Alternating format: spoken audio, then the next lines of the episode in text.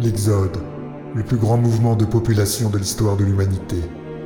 Pour fuir une dictature en devenir, plusieurs millions de personnes vont traverser l'univers en direction d'une petite planète froide et aride, Antares 4.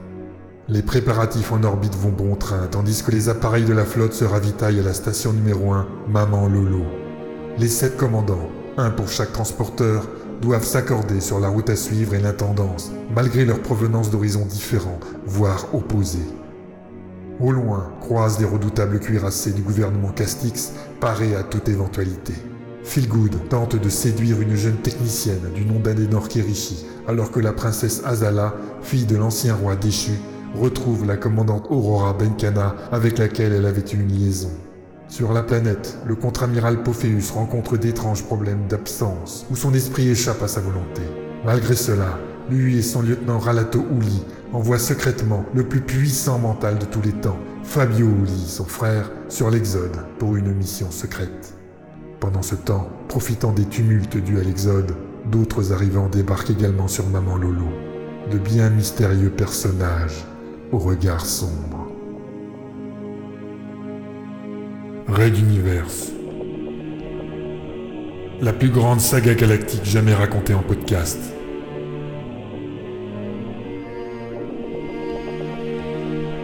Tome 1, troisième chapitre. Maman Loulou.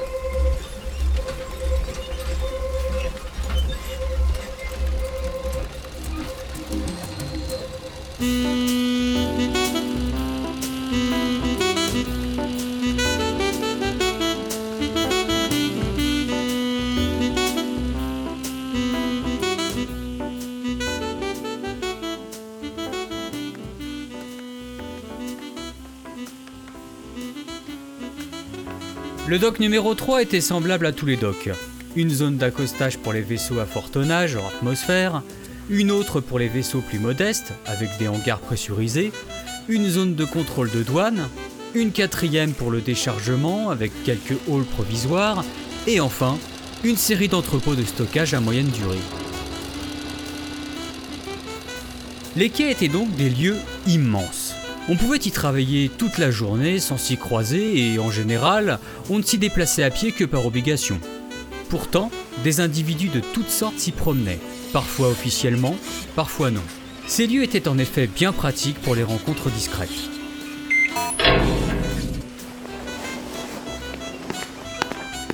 Azala utilisa un badge spécial pour pénétrer dans la zone des halls provisoires. L'endroit était dangereux durant un déchargement, des véhicules de transport y circulaient dans tous les sens, et un mauvais coup pouvait vite être reçu.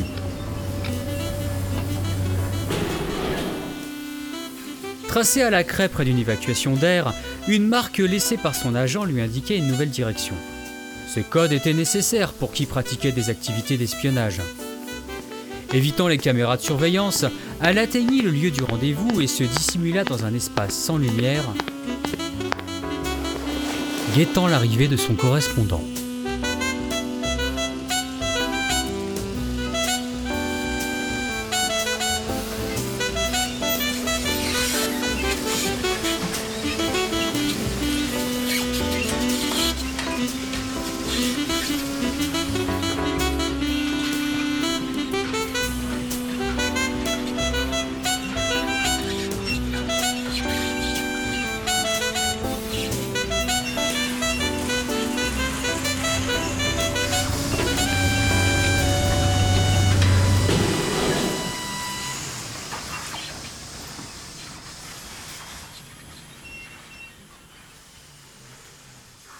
Pendant ce temps, à quelques centaines de mètres de là, Phil et Adenor, main dans la main, longeaient discrètement la cloison. Le point de rencontre avec les deux Reda était proche de l'entrée des bureaux administratifs et des vestiaires du personnel. L'endroit était assez sûr d'après les deux dockers. Ils s'arrêtèrent dans un angle mort, face au bureau, et attendirent dans la pénombre. La proximité des deux jeunes gens, l'ambiance étrange de solitude dans un grand espace, ou simplement une libido exacerbée avait donné à Phil quelques idées coquines, mais ce fut Adenor qui réagit la première. Attirant à elle son compagnon, elle l'embrassa goulûment, lui enfonçant ses ongles au travers du pull pourtant épais. Leurs souffles se mélangèrent, leurs langues dansèrent le ballet de l'amour, tandis que les corps se pressaient l'un contre l'autre à se coller. Un petit groupe d'une dizaine d'hommes ténébreux passa à quelques mètres, en silence. L'un d'entre eux remarqua bien le couple enlacé dans le coin, mais un petit homme au visage d'aigle chuchota. Laisse-les. Il ne verra même pas passer un troupeau d'éléphants. Nous avons mieux à faire. Elle est très proche de nous maintenant. Et toute la troupe poursuivit son chemin vers l'emplacement de la princesse Azala.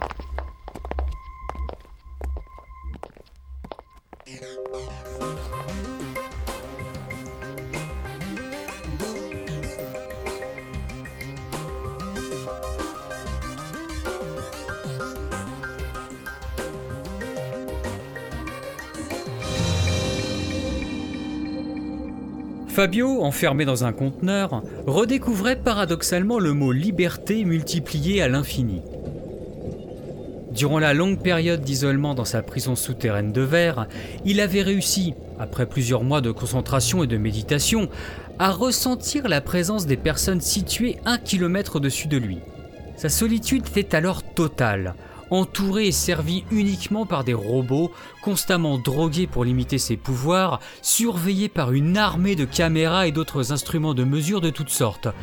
Il avait pourtant su mettre à profit cette période pour affiner ses pouvoirs de mental. Qui pouvait imaginer ce qu'il ressentait maintenant? Les dernières drogues n'agissaient plus, et il se retrouvait au milieu d'un vivier d'humains qui, sans se douter une seconde de sa présence, suivaient leurs existences grouillant de pensées, de sentiments ou de fantasmes.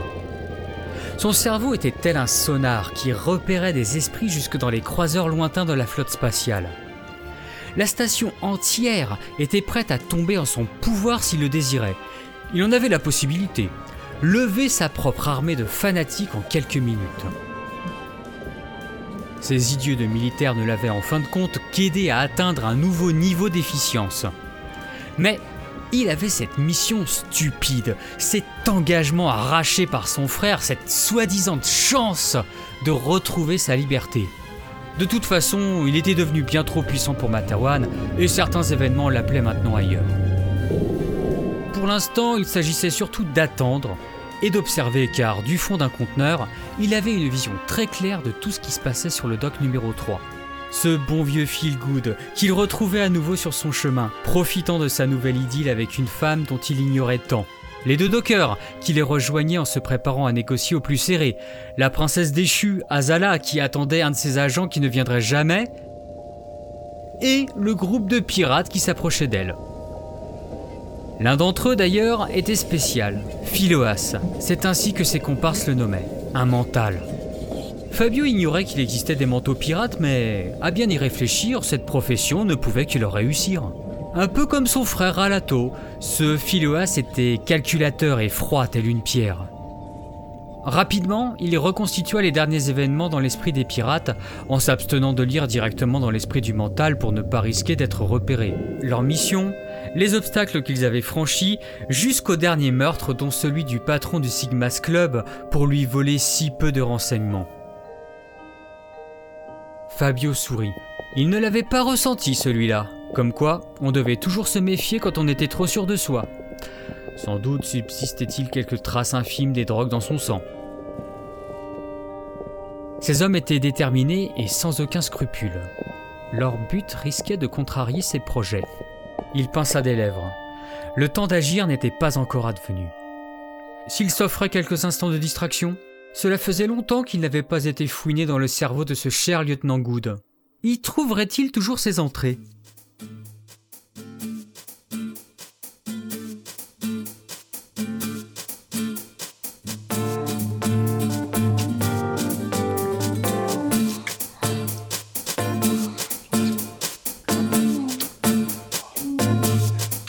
Mes mains voyager le long des courbes sensuelles de ma partenaire, sentant un désir fou envahir mon esprit, inhibant toutes mes retenues. Je redevins un mâle dans toute sa puissance et sa fougue, et aucune résistance ne saurait m'empêcher de goûter à ce magnifique fruit défendu qui s'offrait enfin à moi. J'empoignai les cheveux d'Adenor, les tirant en arrière pour libérer la naissance de sa poitrine à ma contemplation. Relevant une cuisse contre mes hanches, elle était désormais en équilibre, abandonnée et offerte. Mon entrejambe se tendait à en être douloureux, et j'admirais les pointes de ses seins étirer indécemment le tissu de son body. Je n'en pouvais plus. J'allais arracher la sangle de ma ceinture et en libérer toute la vigueur contenue, quand j'entendis un raclement de gorge gêné derrière moi. Adenor eut un haut au cœur et je me retournai en sueur. Reda B semblait particulièrement gêné de nous déranger. Il tenait un talkie-walkie dans une main et regardait avec attention un lacet de ses chaussures légèrement décentré. Je suis désolé, nous avons peu de temps pour régler notre petite affaire. Si vous pouviez me suivre. Je me tournai vers Adenor et la vis déjà repeignée, aussi sage que possible, fraîche comme un gardon. Elle me gratifia d'un clin d'œil et s'éloigna à la suite de Reda B, roulant divinement des hanches pour mon seul plaisir. Je les rattrapai, coulant un regard complice à ma compagne. Après plusieurs minutes de déambulation anarchique entre d'infinis rayonnages de caisses, j'interpellai notre guide. Nous allons loin Celui-ci sourit en coin. Ici, rien n'est à côté. Les quais sont un vrai labyrinthe. Heureusement pour vous, c'est juste. Il s'arrêta net, le regard horrifié. Je tournai la tête et fus pris à mon tour de frayeur. Le cadavre d'un homme sans tête était allongé dans un angle de l'entrepôt, un croc de boucher dans le cœur. Une mare de sang l'entourait, tel un tapis macabre annonciateur de malheur. Adenor me serra le bras, à le transpercer, muette, mais les yeux fixés sur le corps. Je notais son calme et son contrôle d'elle-même. Des pas approchaient. Reda B nous repoussa sèchement en arrière. Reculez, vite Allons nous cacher derrière ce tas de caisses Sans poser de questions, nous nous retrouvâmes à genoux à quelques mètres de la scène, abrités des regards par les amoncellements de fret. Reda, Chuchota-t-il dans son talkie-walkie. préviens les gars et la sécurité. On a un grave problème à l'entrepôt. Il y a danger, prenez ce qu'il faut et vite. Sans attendre de réponse, il coupa l'appareil. Seule la solide confiance d'une amitié de plusieurs années permettait ce genre de choses. Un groupe apparut alors au détour des rayonnages de l'entrepôt provisoire. Il y avait là plusieurs hommes, visiblement costauds et peu engageants, encadrant de près une femme dont je ne saisissais pas bien les traits et un petit bonhomme chauve avec un visage d'aigle. Tout en marchant, celui-ci sur de lui parlait à la femme. Voici votre informateur. Évidemment, nous ne pouvions pas l'emmener en entier, alors il a fallu choisir une partie. Un claquement de doigts et quelque chose que je devinais immonde roula sur le sol, butant dans les pieds de la dame qui faillit tomber en tentant de l'éviter. Un des costauds donna un coup de pied dans la chose et d'un bruit comparable à celui d'un pot recouvert de cuir, cela roula et disparut sous un rayonnage. Pourquoi avez-vous fait cela? C'était inutile Vous n'êtes que des barbares Lâcha sèchement la femme dont la voix me disait quelque chose. Allons, princesse Azala. Vous savez bien que c'est une question d'honneur pour nous pirates que de supprimer systématiquement tout témoin. Disons que ça participe à notre légende. J'eus un frisson dans le dos, mais oui, c'était bien elle, la princesse Azala. Ces pirates avaient kidnappé la princesse. Je regardais Reda B, concentré sur la scène qui se déroulait devant nous. Allons-y. Je sais pratiquement tout de votre défunt ami. Je compte en apprendre bien plus sur vous avant de vous vendre dans l'état où vous serez. J'ai résisté au gouvernement Castix. Vous ne me faites pas... Ah Sous la violence du cri qu'elle poussa brutalement, Adenor se serra encore plus contre moi, observant avidement chaque détail. Le docker restait impassible. Moi, j'enrageais d'impuissance. ne me parlez pas comme cela. Je peux lire les pensées et vous ne parviendrez pas indéfiniment à me cacher les vôtres. Je peux déjà vous infliger des souffrances telles que vous m'offrirez tout ce que je demande, ma petite. Les meilleurs maîtres mentaux m'ont formé à résister à vos semblables. Espèce de nabo Vous n'obtiendrez rien de... Ah Ce cri était encore plus strident que le précédent, et si les acolytes ne la tenaient pas, elle serait tombée au milieu du petit groupe. Le bonhomme semblait moins sûr de lui vu d'ici. Il ouvrit soudain grand les yeux, et Azala cria à nouveau de douleur. Redabé se tourna vers moi. Nous venions tous deux de comprendre. Cet homme était un mental. Un pirate mental. Nous n'avions aucune chance de lui échapper ou même simplement de nous cacher de lui.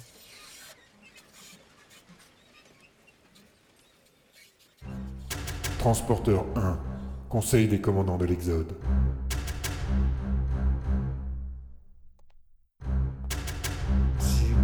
Continuons comme cela, l'Exode ne pourra même pas quitter l'orbite de Materwan. Le général Décembre gronda de sa voix forte en longeant la salle de réunion. Pourquoi ne voulez-vous donc pas tenter cette traversée de la passe? Nous, nous gagnerions du temps. Et- mais surtout, nous deviendrions indécelables pour les radars à longue portée Castix.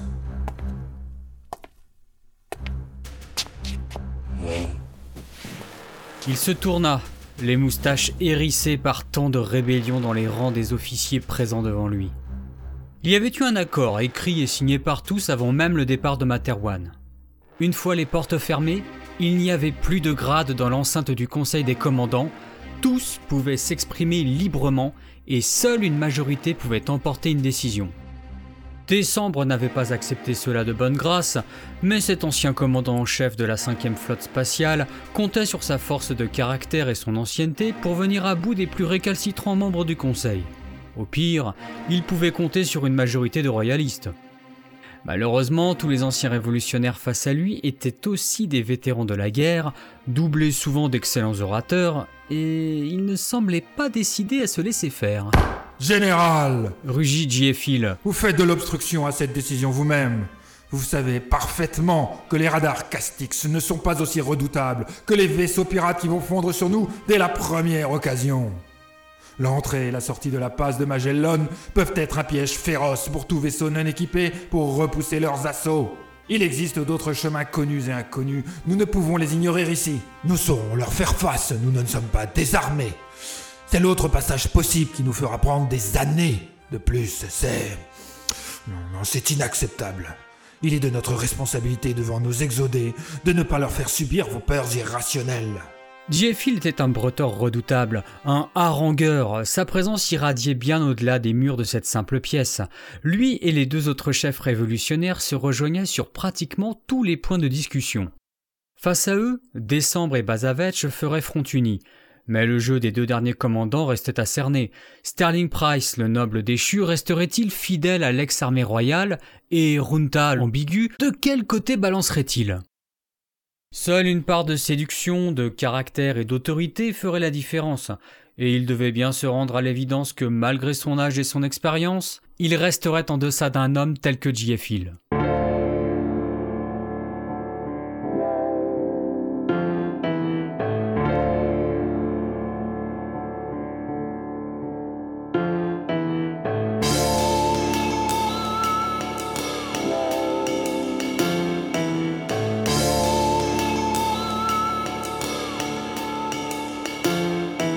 Le commandant Bazavetch appuyait la position du général.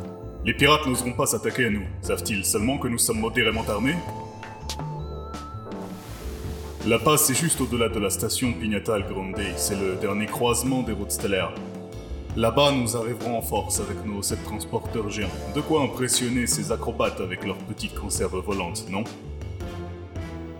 Arlington, Giefil et Benkana restèrent muets de stupeur durant quelques secondes. Comment pouvait-on être aussi aveugle? Les pirates sillonnaient cette région depuis des siècles. Avec un gros convoi bien juteux comme le leur, ils se préparaient probablement déjà à l'attaque. Mais un petit rire discret prit tout le monde de court. Runta, le politicien reconverti, intervenait enfin dans la conversation. Allons, baron Bazavetch. Non seulement nous pouvons être certains que les vaisseaux pirates ont déjà décollé de leurs repères, mais je peux vous affirmer que, d'après certaines informations en ma possession, il y aurait déjà des pirates à bord même de la station pour s'infiltrer dans nos transporteurs. Comment?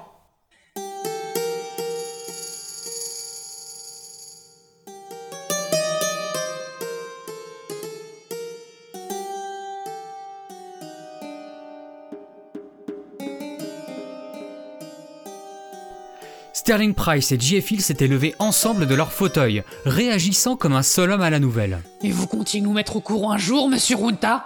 Les yeux noirs de Benkana tentaient sans succès de percer les lunettes fumées du politicien, Un homme sans regard. pensa-t-elle. Il est dangereux. Mais Runta ne prêtait pas attention aux différentes réactions autour de lui, il continuait. Apparemment, il y aurait plusieurs petits groupes, souvent des missions d'infiltration et peut-être quelques enlèvements de personnalité. Mais je n'ai pas de précision là-dessus. La réunion était soudain devenue plus silencieuse qu'un cimetière.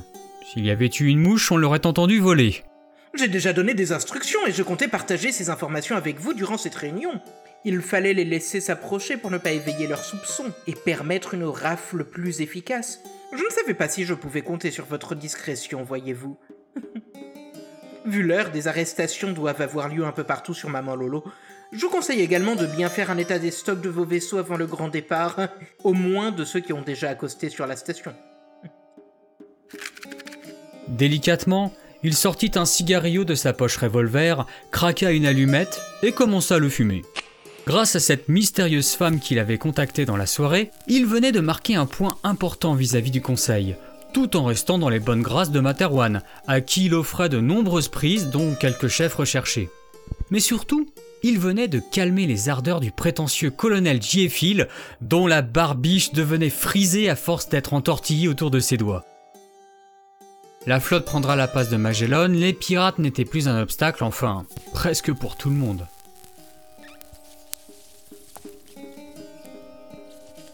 Le message d'hier sur le réseau avait été déjà supprimé. Son informatrice anonyme avait parti liée avec eux d'une manière ou d'une autre, et garder une trace de ce contact aurait pu se révéler dangereux.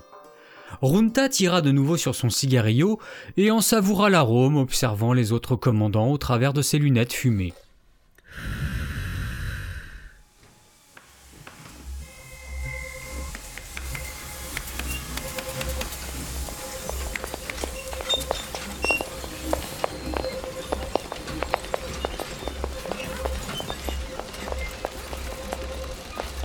Entre les rayonnages des entrepôts du dock numéro 3, le groupe de pirates emmenait Azala d'un pas ferme, mais sans précipitation particulière. Ils étaient habitués à compter les uns sur les autres et leur nombre ainsi que leur expérience du combat était leur force. Au milieu de la petite troupe, la princesse, solidement encadrée par deux gaillards qui n'y connaissaient visiblement rien aux droits des femmes, lançait autant qu'elle le pouvait des regards noirs au maître mental qui dirigeait l'expédition. Arrêtez de me haïr, femme. Peut-être survivrez-vous. Nous ne voulons pas votre mort. Nous voulons seulement votre coopération, ainsi que l'argent que vous valez. C'est tout. La phrase avait germé dans la tête d'Azala, et celle-ci ne put réprimer un haut le cœur devant une telle intrusion. Elle avait côtoyé des manteaux, évidemment, en tant que princesse, cela lui était presque une obligation, ne serait-ce que par protection, mais Jamais aucun ne s'était permis une telle intrusion dans son esprit. Et encore, vous verrez à bord de notre navette ce qu'intrusion peut signifier.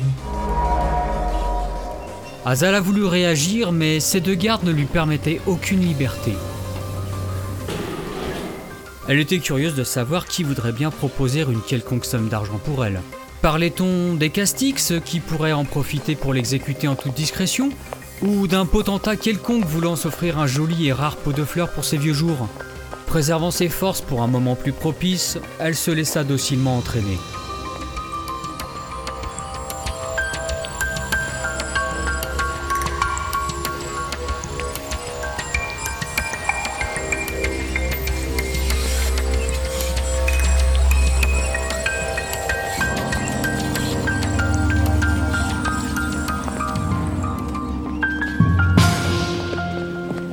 Pendant ce temps, Reda B, le docker, le lieutenant Philgood et l'assistante technicienne Adenor Kerishi rasaient les rayonnages, suivant aussi discrètement que possible les pirates.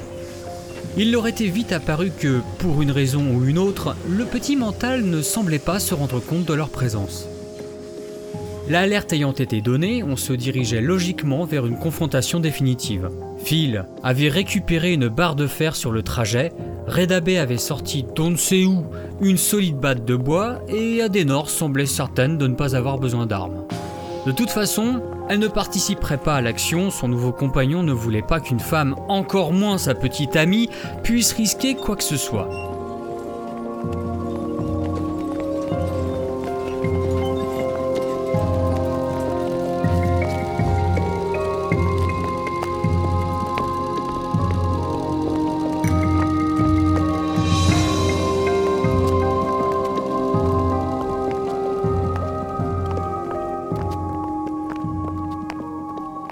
Gagnant du terrain, les trois suiveurs pouvaient jauger avec inquiétude de la carrure de leurs opposants. Ces gaillards étaient tous bâtis comme des golems et leurs armes improvisées allaient devoir être utilisées sans aucune retenue, sous peine d'un épilogue malheureux.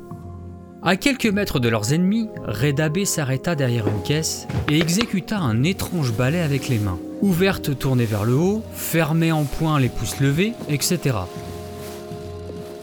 Au début, interloqué, Phil suivit le regard du docker et aperçut la silhouette de Reda et d'une vingtaine d'hommes dissimulés en hauteur juste au-dessus des pirates. Finalement, ils se retrouvaient maintenant en supériorité numérique. L'attaque serait aisée. Le barbane se tourna alors vers le couple. Nous allons foncer sur eux en faisant le plus de bruit possible. Il faut attirer leur attention. Dès que les pirates seront concentrés sur nous, nos amis attaqueront. Attention, nous n'avons qu'un seul essai. Vous êtes certain de vouloir continuer Ainsi, le moment était venu. Phil serrait sa barre de fer à s'en luxer les jointures et Adenor lui grilla la politesse. Aucun problème, on fonce à votre signal. Le temps que Phil comprenne et interdise à la jeune femme de participer, Adenor et Redabé se précipitaient en hurlant de tous leurs poumons. Il se leva à son tour, inspira un grand coup et se mit à hurler en fonçant tête baissée, s'abstenant de toute réflexion.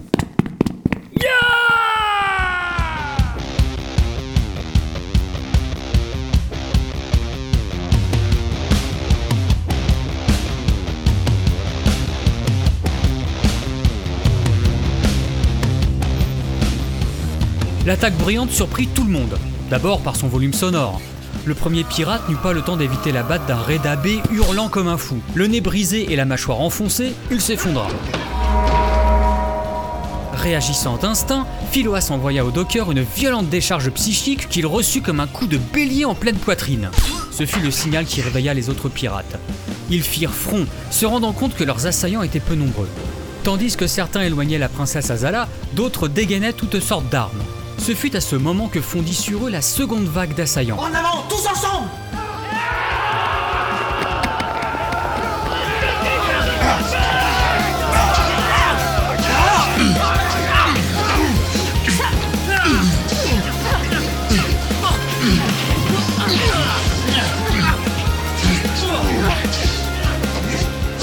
Reda et l'autre docker ainsi que des agents de sécurité se jetaient sur le petit groupe, bien décidés eux aussi à ne pas faire de quartier.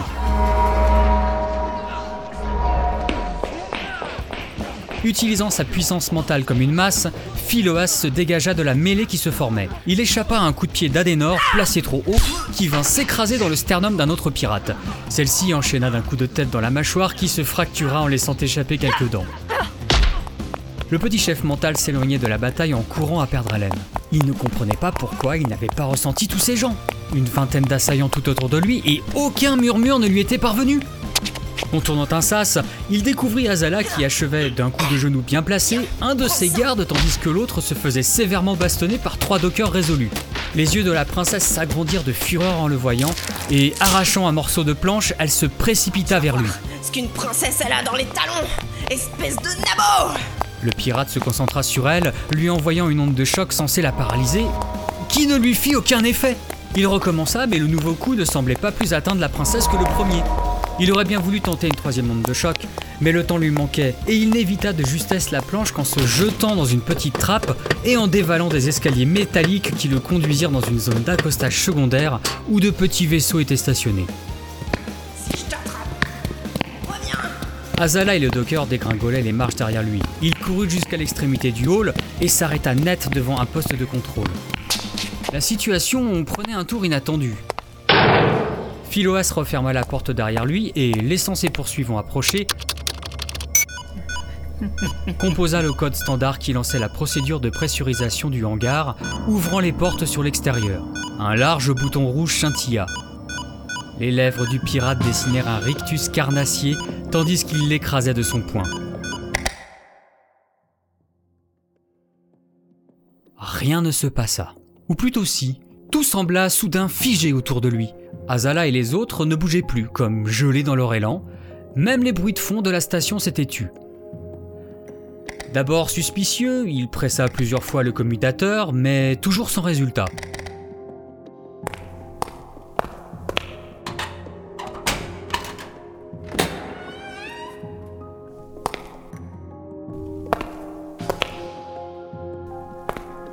Sortant précautionneusement du poste de contrôle, il put constater que la porte du hangar était toujours close malgré l'enclenchement du processus d'ouverture.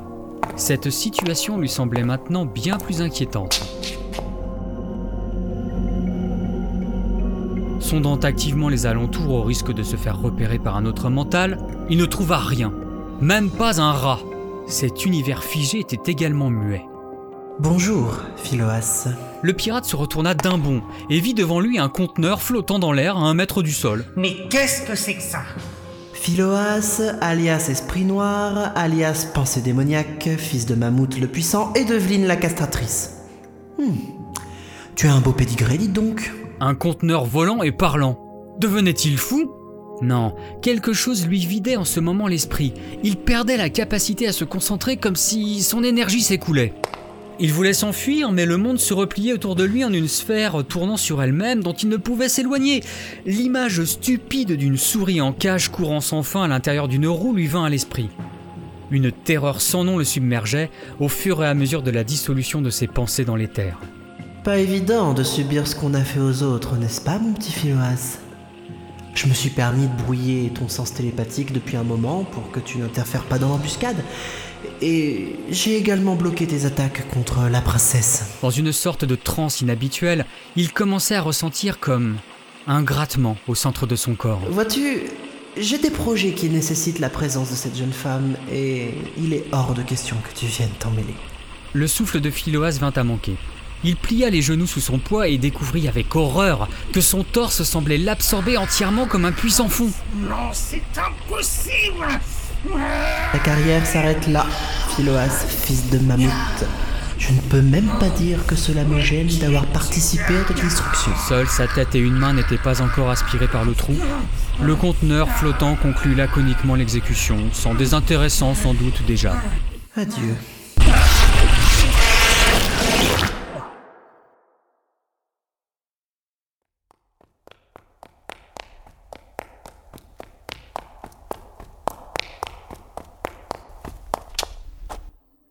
Azala ouvrit comme une furie la porte du poste de contrôle, sachant parfaitement ce qu'essayait de faire le pirate.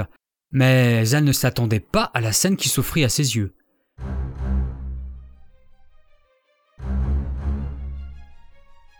Philoas, le pirate, était figé, le pouce à quelques centimètres du bouton d'ouverture de la porte principale du hangar. Ses yeux vitreux aux vénules éclatées, de la bave coulant de ses lèvres, il ne bougeait plus, pétrifié, son esprit brûlé depuis déjà plusieurs minutes.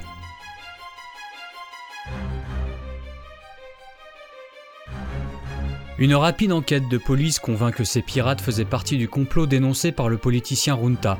La vague d'arrestations conduisit 67 inculpés ainsi que plusieurs complices dans les geôles de la station en attendant d'être transférés sur la planète, entraînant un engorgement sans précédent. Il s'agissait d'un historique coup de filet contre la piraterie. On fut particulièrement surpris de découvrir qu'il existait des pirates mentaux, jusqu'à ce que les rapports disparussent et que plus personne n'aborda le sujet. Reda B se réveilla à l'hôpital avec un violent mal de crâne, entouré de son ami Reda et de quelques collègues venus le veiller. La princesse Azala fit son possible pour trouver une explication plausible à sa présence sur les quais, tandis que sa garde du corps Laïkédémon, Melba, ne se gêna pas pour sortir de sa réserve et la fustiger d'être sortie sans sa protection. Phil et Adenor furent félicités par le chef de la police de Maman Lolo pour leur courage, tandis qu'une médaille et une prime furent offertes aux courageux dockers. On médiatisa abondamment cette opération policière car, pour le pouvoir grandissant des nouveaux maîtres de Materwan, cette publicité était la bienvenue alors que s'intensifiait une sourde répression sur toute la planète.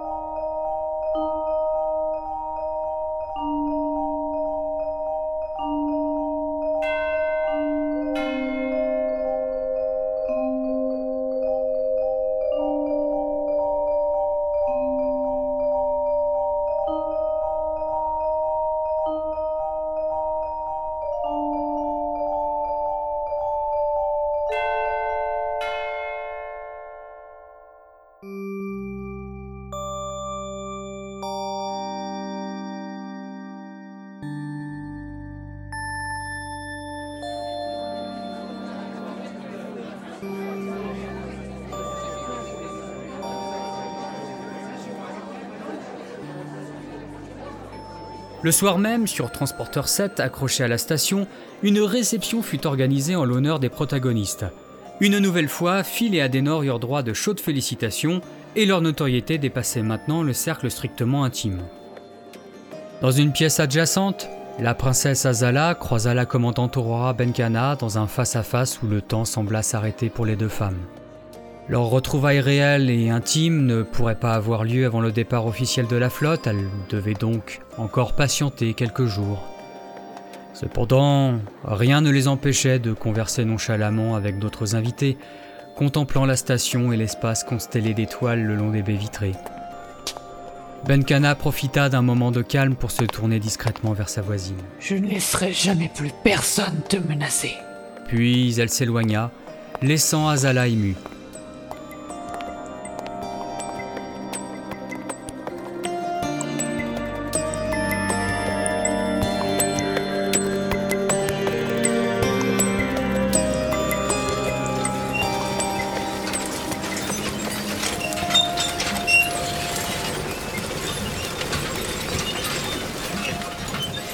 Pendant ce temps, on chargeait sur ce même transporteur un conteneur parmi tant d'autres. Une fois les dockers partis, celui-ci s'ouvrit tout seul sur un homme portant une tenue de mécanicien.